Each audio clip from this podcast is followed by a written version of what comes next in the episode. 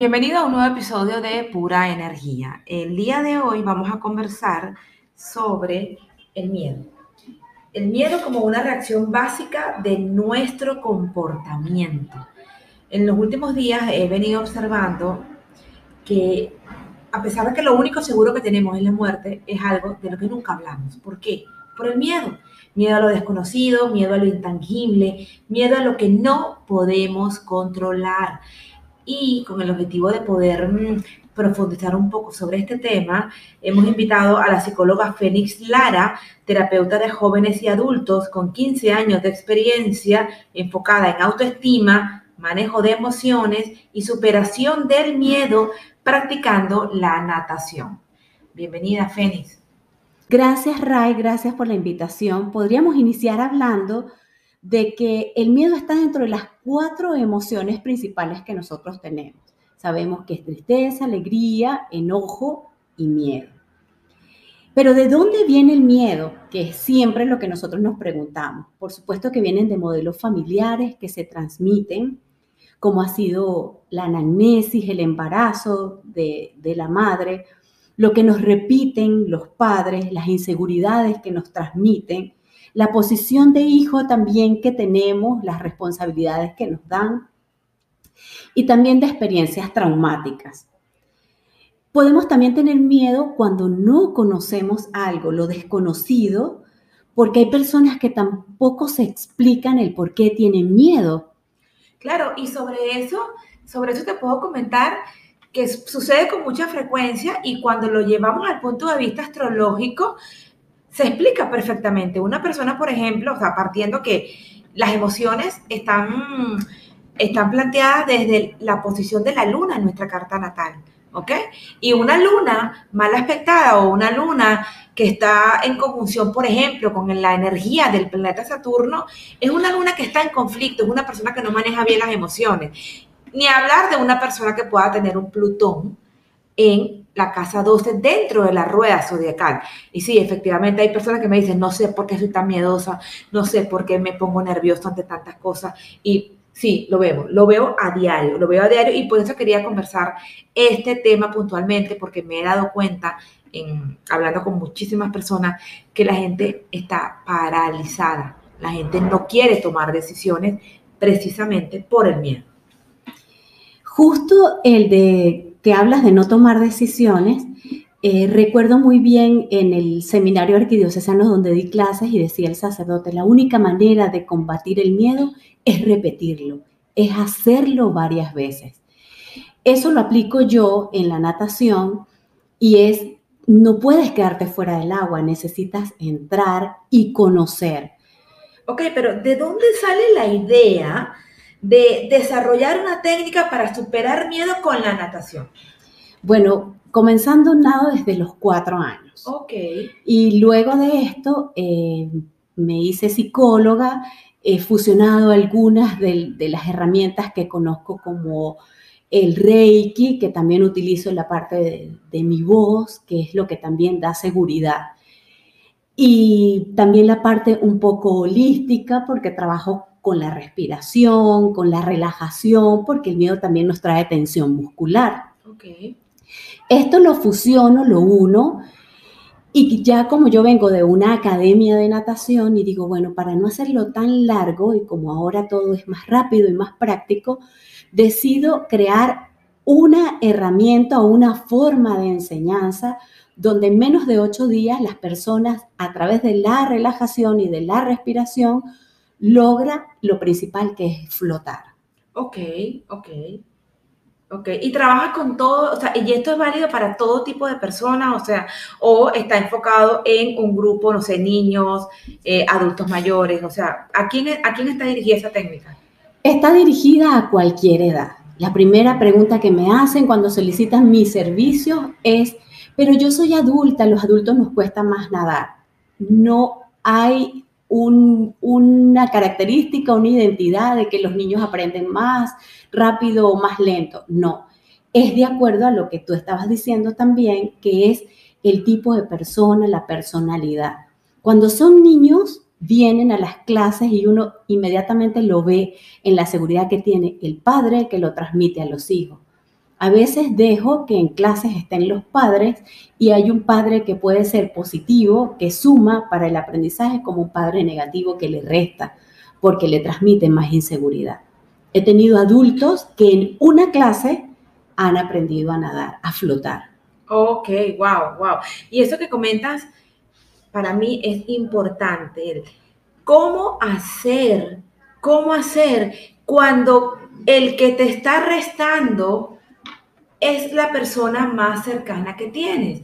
Porque hablamos del miedo, el miedo paraliza. Con todo lo que ha pasado últimamente, que, el mundo se nos ha puesto patas para arriba, a todos, a todos, uno más que otros. O sea, ¿cómo nosotros podemos actuar, podemos tomar decisiones cuando vivimos cargados de miedo y el miedo no es algo externo, el miedo viene propiciado por personas que están súper cercanas a nosotros, que nos anclan. O sea, ¿cómo, ¿cómo podemos superar eso? Tú como psicóloga.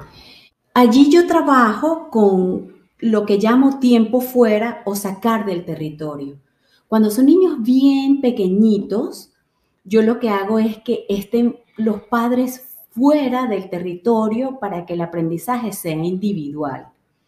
Ya cuando los niños a partir de siete años, que ya pueden identificar que me gusta de papá, que me gusta de mamá, qué es lo que yo repito, qué es lo que yo rechazo, se comienza a trabajar de manera individual, que se llama la propia identidad.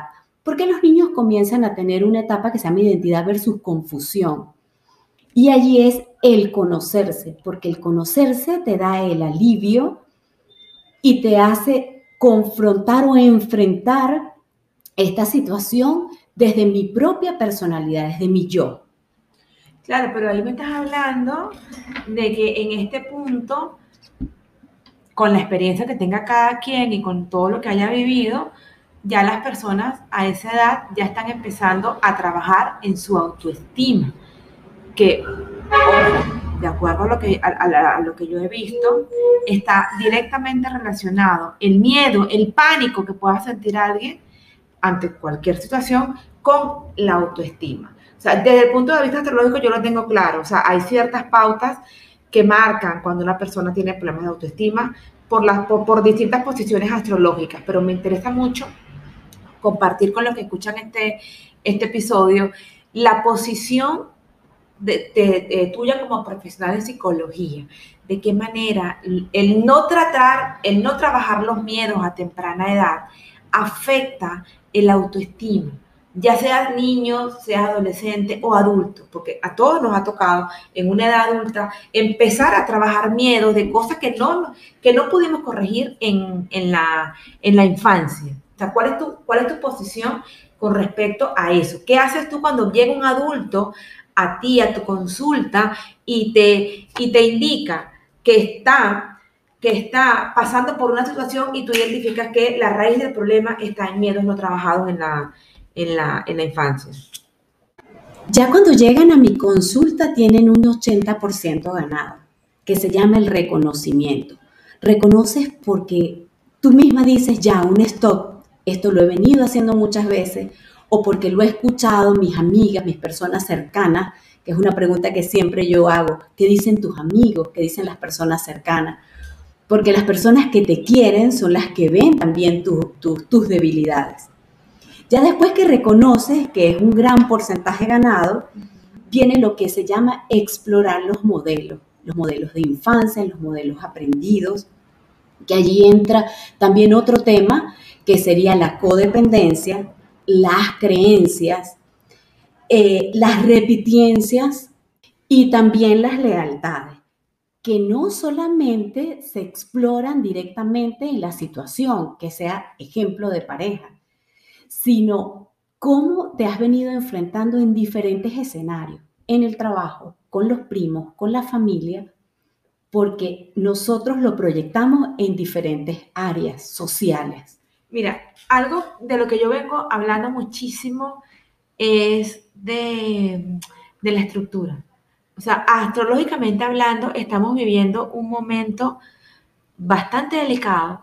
¿Por qué? Porque se nos ha movido la estructura a todos. O sea, el paso de Plutón por Capricornio es un gran sacudón y las personas todavía siguen pensando en que no, es que es culpa de la pandemia. No, no, no, no, no es, culpa de la pandemia, no es culpa del COVID. Este, en este momento nosotros tenemos que trabajar en crear una nueva estructura de vida. Y esto lo venimos haciendo de manera inconsciente desde el año 2008 cuando Plutón comenzó en el signo de Capricornio. El año que viene sale, pero todo lo que nos ha pasado a nosotros, todo lo que estamos viviendo, parte de eso, del el cambio que necesitamos hacer para crearnos una nueva estructura. Y, y, te comento esto porque la pregunta que te quiero hacer como profesional de la psicología, porque partiendo que yo, yo creo fielmente en que la psicología y la astrología van de la mano, son dos técnicas totalmente diferentes, pero que son perfectamente integrables en un proceso de sanación, en un proceso de identificación, en un proceso de reconocimiento, de conocimiento de, nuestra energía. Y eh, a lo que iba era que ¿Qué vamos a hacer nosotros cuando tenemos 44 años y en este momento de la vida, con todo lo que nos ha pasado en los últimos dos años, nos damos cuenta que tenemos que comenzar una nueva vida? Hay mucha resistencia al cambio. Yo creo que una de las peores cosas que, está, que está sucediendo ahorita no es la pandemia, es que hay resistencia al cambio. La gente por miedo se está paralizando, la gente no está tomando decisiones y muchas personas prefieren vivir o mal vivir antes que dar un paso adelante. Tu opinión como profesional de la psicología, ¿cuál es ante este escenario? ¿Me paralizo ante el miedo? ¿Avanzo a pesar del miedo? ¿Qué hago? ¿Qué hago? ¿Cuál es tu recomendación? Realmente evolucionar con la rapidez que va eh, en la vida. No todas las personas se resisten al cambio. hay muchas personas que se han atrevido al cambio. Comienzo por mi ejemplo. Yo soy modelo 76, analógica completamente y yo creía fielmente que todo era presencial. Y realmente con, esta, con este cambio que, por ejemplo, para nosotros comenzó con la, con la migración y luego la pandemia y luego las diferencias culturales y todo lo que hemos tenido que, que, que afrontar, las consultas psicológicas han aumentado un montón a nivel eh, digital. El conocimiento se hace ahora mucho más amplio. Eh, dicto talleres eh, donde las personas están bastante interesadas en conocer y conocerse. Bueno, si hay una, un acercamiento presencial, pues también es importante pero tengo también clases que dirijo de natación online, que eso antes pues no... Era impensable, eso era impensable. Hace unos años eso era impensable. Fíjate, con respecto a lo que tú comentas de que tú misma reconoces que eres total o eras totalmente analógica, eso me gusta. Porque tú dijiste evolucionar con la rapidez que va la vida, sí, porque yo creo que realmente el tema es ese, o sea, o te adaptas o mueres, ¿no? Entonces, el, abrirnos a la posibilidad de un mundo nuevo, el abrirnos a la posibilidad de hacer las cosas diferentes, nos hace marcar la diferencia.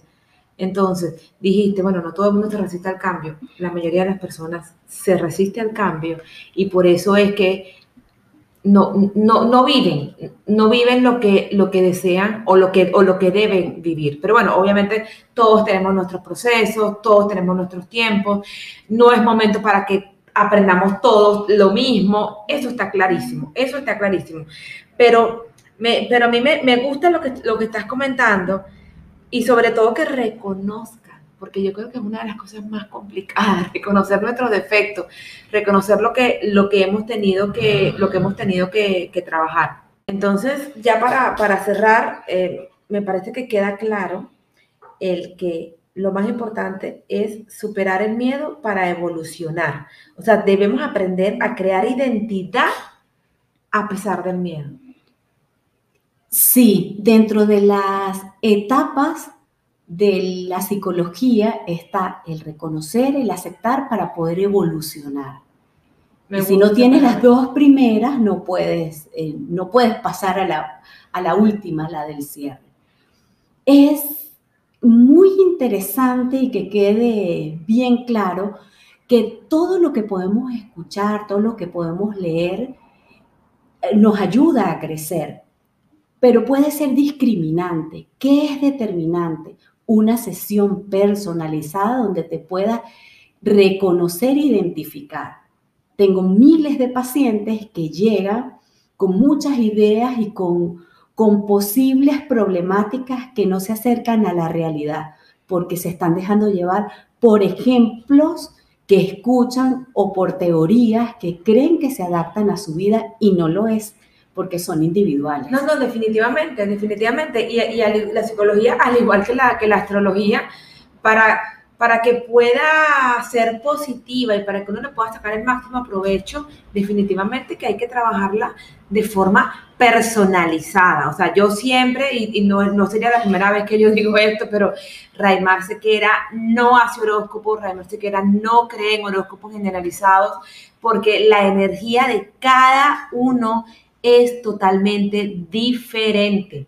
No a todas las personas del signo Géminis o con Sol en Géminis les va a suceder lo mismo. De la misma forma que no todas las personas que estén viviendo un duelo o que hayan tenido, por ejemplo, una ausencia de mamá, van a, desarrollar eh, los mismos miedos, las mismas ansiedades. O sea, cada caso es único y por supuesto que hay que trabajarse de forma individual.